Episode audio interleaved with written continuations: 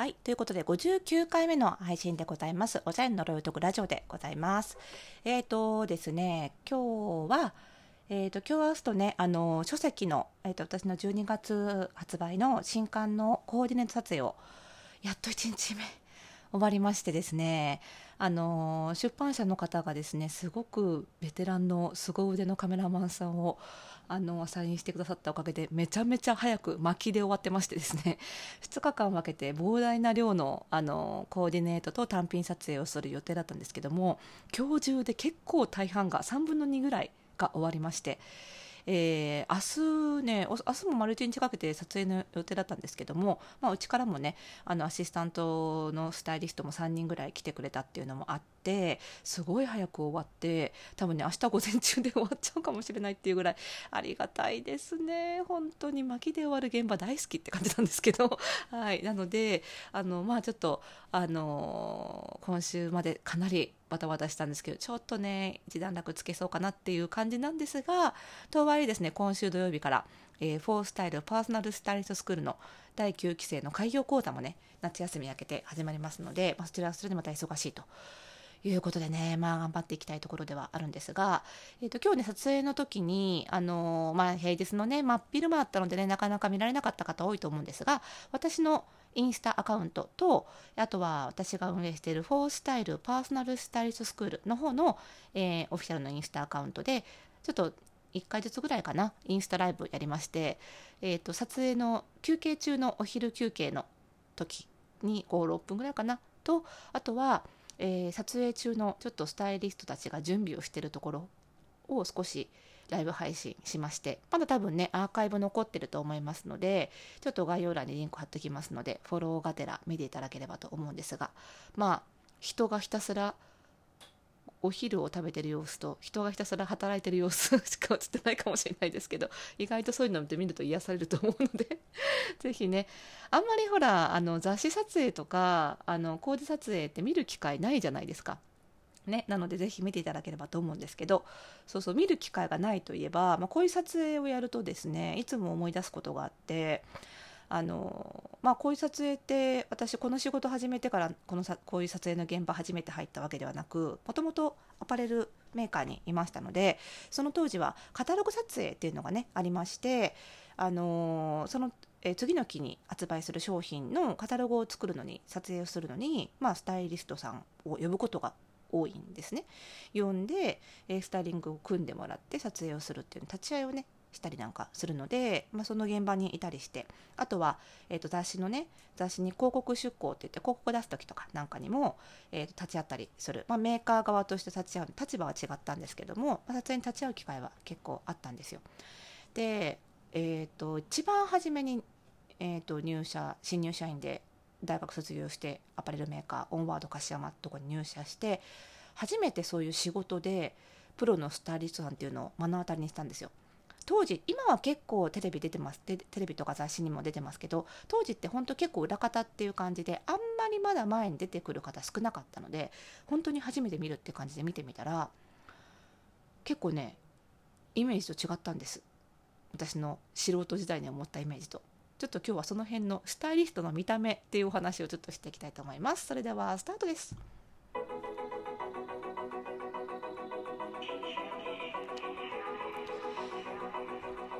はいということで始まりました。59回目の配信。あと1回で60回でございます。おしゃれの呪いを解くラジオでございます。この番組ではあなたに巻きつくファッションへの思い込みイコールおしゃれの呪いをバサバサと解いていきます。服装心理学をベースにおしゃれをもっと楽しみ自分を変えるコツをお届けしています。お相手はパーソナルスタイリストで日本服装心理学協会代表理事の久野里沙でございます。今日もよろしくお願いします。ということでスタイリストは人の見た目をなんだかんだする仕事でございますがじゃあスタイリスト肝心のスタイリスト自身の見た目はというお話をちょっとしていこうかなと今日はね思うんですけどそう初めてね私がもうほぼ素人状態の新入社員の時に見た時でああ地味だなって思ったんですよ。初めての衣装って。なんかスタイリストさんっていうと、まあ、テレビどうだろうなドラマとかで出るで出る時とかって、まあ、役柄なんで誇張されてて結構すごい格好してたりするじゃないですか。なんかすごいパッツンの昔の楠田絵理子さんみたいな パッツンの髪型でなんかすごい格好してるみたいななんかそういうデフォルメされた姿が多かったんですけど実際ね結構シックなんですよ格好ね。であこの人がたまたまかなと思ったらその後会う方会う方全部ほとんどそうででこの仕事を私起業してから、えーと、パーソナルスタイリストもやりつつあの結構文章も書いてたんですよ。ファッションライターの仕事も結構いただいていてファッション雑誌でスタイリストではなくライターとしてあの特集の記事書いたりとかしてたところもあったんですね。そういう時にもその雑誌の専属のスタイリストさんとかと会って取材したりとかする機会も結構あったのでうんと、パーソナルスタイリストではないんですけど雑誌のスタイリストさんには会う機会が昔からよくあったんですね。でも大体皆さん結構シックなんです。全身黒とかモノトーンとかね。なんですよ。でそれまあやっていくうちに会ううちにあとアパレル業界を知るうちに理由が分かっていったんですけどまあいろんな理由で皆さんそれ着てるんですけど大まかに2つあってまず1個目は撮影の邪魔にならないように基本的に撮影の時には特にシックな格好をしてることが多いんですね。で私も今日やってるやってるんです撮影をね。やっぱり自分が明るい色とかチラチラ柄物とか着てると 結構ね目が散るんですよ。なのでその撮影するものだけに集中したいなっていう時はやっぱりシックな色着たいなってやっぱり思うもんだなというのは自分がスタイリストになってあやっぱりそうなんだなっていうのもありますしあとねスタイリストってあのパーソナルスタイリストは違うんですけど徒弟性が多いのでその弟子を取ってその弟子がまた巣立っていってみたいな形があの昔ながらの感じでは多いのでその師匠から撮影の時はそんな派手な格好をするもんじゃないっていう教えを脈々と受け継いでみたいなものもあったりするみたいなんですね。私はまああの師匠がいたわけではないのであの直接そういうふうに教わったわけではないんですけどね。でプラスただ撮影以外の時にも結構地味な方が多いんですがそれは素人目線で見ると地味なだけであって実はよく見ると素材がすごい高そうだったりよく見ると襟ぐりのデザインがちょっと凝ってたりステッチが凝ってたりっていう細かいところになんかこうギミックがある面白みがある服を着てることが多い、まあ、これはいわゆるクロート好みってやつですねだんだんだんだんいろんな服を着ていくうちに、まあ、そういうスタイリストになるような人っていうのはあの専門学校時代から結構派手な学校をしてますのでそれをやっていくうちにだんだんだんだんだんだんだんだんシックになっていくわけです。だんだんだんだんだんだんこう派手な服というよりはこう細かいところに凝り出す。とパッと見地味に見える。というねこういう、あのー、現象が起こりましてなのでよく見ると変わった服着てるんだけどパッと見地味に見える。っていうそんな玄人好みっていう意味でのシックな格好をしてるっていう、まあ、大まかにこの2つだと思うんですね。ただ私はそれが理由が分かった後もそういう格好をすることは基本的にないんですよ。これなぜかというとやっぱり雑誌のスタイリストとパーソナルスタイリストの役割の違い仕事の内容の違いだと私は思って仕事が違うので、えー、パーソナルスタイリストは必ずしもその雑誌のスタイリストさんみたいな格好をすべきではないというか違う格好の方が向いてるなと思っていて何かというと雑誌のスタイリストさんはその組むスタイリングがイコール作品なんですね。でスタイリストさんが先にその人に見られることってなくってまず作品ありきで作品が有名になってその人のスタイリングが有名になってからのこれこれをやったのはこの人でしたっていう顔が出てくるっていうパターン作品先行なんですよね対してパーソナルスタイリストはっていうとそのお客様にスタイリングを提案する仕事なので作品選考じゃないんですよね。スタイリストが先にお客さんに会ってからのじゃあスタイリングしますよなんですよ。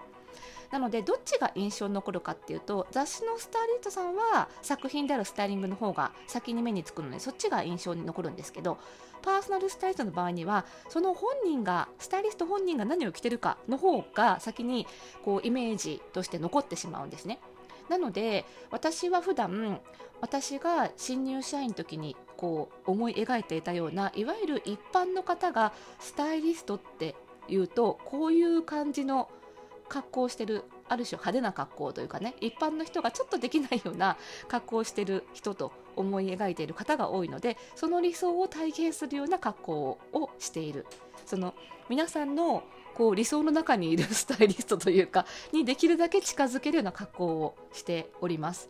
なので今回のあの書籍撮影も本当だ本当だったらあのすごいシックな格好をしたいするべきしたいところなんですけどもメイキング撮影が入ってまして あのどんな感じで作ってるのかなっていうのを私も撮影同時にされてるんですね。なので、えーと、ちょっと間を取って普段の私よりはちょっと地味だけどいわゆるスタイリストさんよりはちょっと派手ぐらいの格好をしてるというですねこの揺れ動く感じの服装も明日もインスタライブするのでぜひその辺も楽しみに見ていただければと思うんですけどもまあ、そんな感じでなんかこうこれスタイリスト業界に限らないと思うんですよね。ついこの間昨日最終回だったのかな？私の家政婦渚さんだっけ？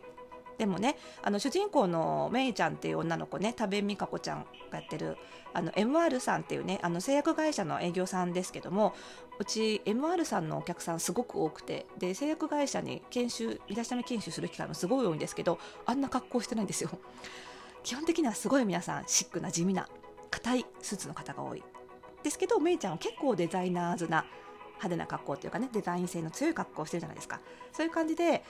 本当はこんな格好しないんだけどなっていうのって皆さんの業界にもあるんじゃないですかね。ドラマではこういう風に描かれてるけどみんなにはこういうイメージ持たれてるけどでも本当はこんな格好してないんだけどなみたいなものあるんじゃないかと思いますのでぜひそんな話も教えてください、えー、そんなご意見とかねご感想とかなどなどは、えー、番組概要欄にありますマシュマロから受け付けておりますのでぜひリンククリックして送ってみてください。うちの業界はこう思われてるけど実はこんな格好ですとかね楽しみにお待ちしておりますのでぜひ送ってください。そしてですね、えー、この番組の更新情報はポッドキャストではえー、登録をするとラジオトークではクリップすると受け取ることができますのでぜひぜひご登録をお願いいたします明日も引き続き、えー、撮影ですのでできればインスタライブを私か、えー、フォースタイルパーソナルスタイリストスクールのアカウントからお届けしたいと思いますので、お時間ある方ぜひ覗いてみてください。それではまた次回の配信でお会いしましょう。おやすみなさい。